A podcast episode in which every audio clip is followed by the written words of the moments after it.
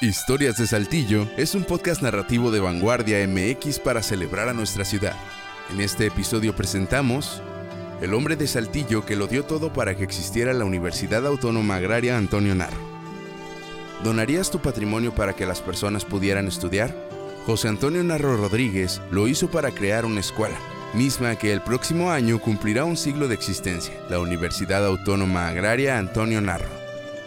No es arriesgado decir que hablamos de uno de los personajes saltillenses que más ha tenido amor por sus tierras y su gente.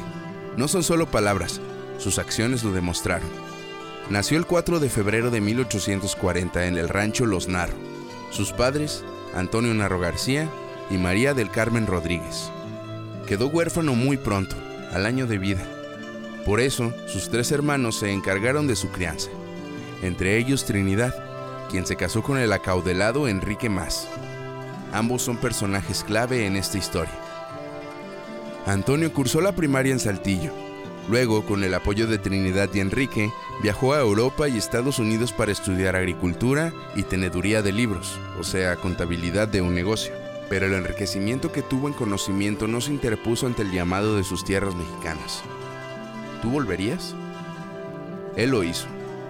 A su regreso, trabajó en haciendas de la comarca lagunera. Se dedicó al cultivo de algodón y recorrió Zacatecas para la expropiación de minas. Su trabajo y experiencia le permitieron crear una fortuna, que ante notario rebasaba los 70 mil pesos de la época. Para dimensionar el monto, Darío Saucedo, miembro de la Asociación de Cronistas e Historiadores de Coahuila, explica que con 50 pesos de aquella época se podía comprar una tonelada y media de maíz, Hoy, para adquirir esa misma cantidad del grano, se necesitarían 14 mil pesos aproximadamente. Si hacemos la conversión, la cifra es exorbitante.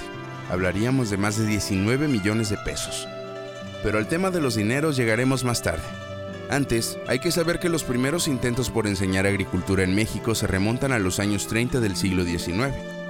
Y aunque ya había por lo menos tres escuelas en el país impartiendo clases, fue hasta 1882 cuando se expidió un decreto nacional para crear la carrera de ingeniero agrónomo. El plan de estudio se cubría en siete años. La idea de que más personas contaran con las posibilidades de aprender sobre la agricultura se apoderó de Antonio Narro. Cuando finalmente volvió a Saltillo, compró en 20 mil pesos la hacienda de Buenavista, que entonces le pertenecía a su cuñado Enrique. Fue entonces cuando se dedicó por completo a la agricultura. Ahora sí, hablemos de dinero, testamentos y proyectos.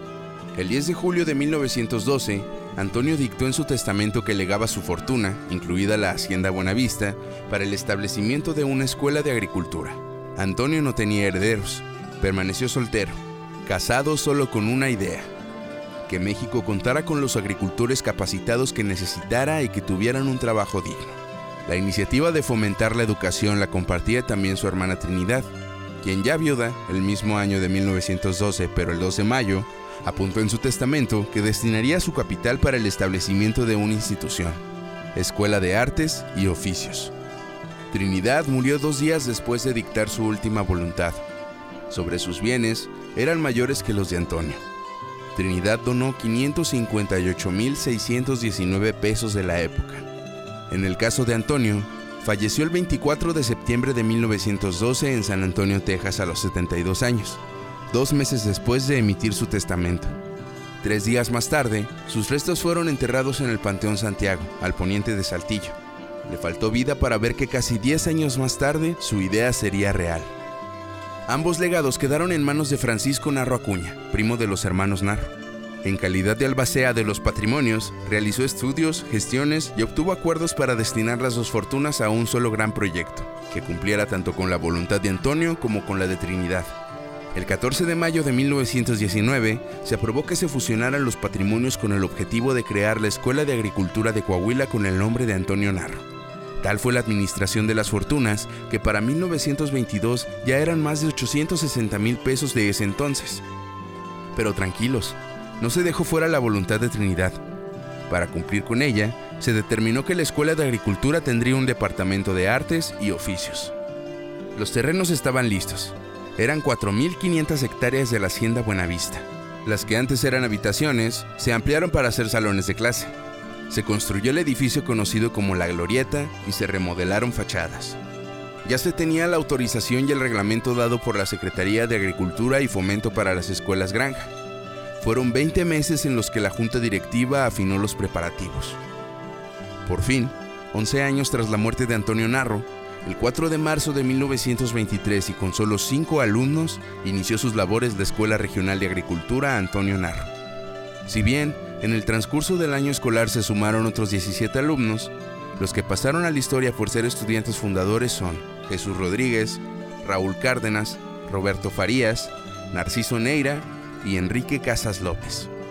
Y sobre las materias, entre otras se impartía aritmética, álgebra, dibujo, geografía, español, francés, inglés, física, química, historia natural, botánica, zootecnia, agronomía, fitotecnia, agrimensura, patología animal y vegetal. Desde entonces, a casi un siglo de distancia, la universidad ha cambiado de nombres, pero nunca sin Antonio Narro. Nacieron los buitres, se hicieron remodelaciones y se abrieron nuevas carreras. La historia cuenta a una primera mujer egresada en 1952 y la primera mujer docente, María Elena Jiménez Lozano y Mae Narro de Dune.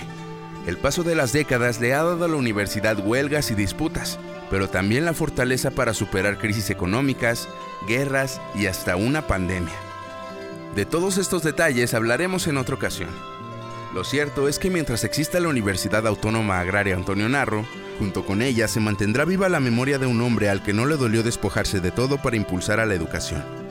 ¿O será que, conscientes de que les quedaba muy poco tiempo en esta tierra, los hermanos Narro aplicaron aquel tradicional dicho, muerto el perico, ¿para qué quiero la jaula?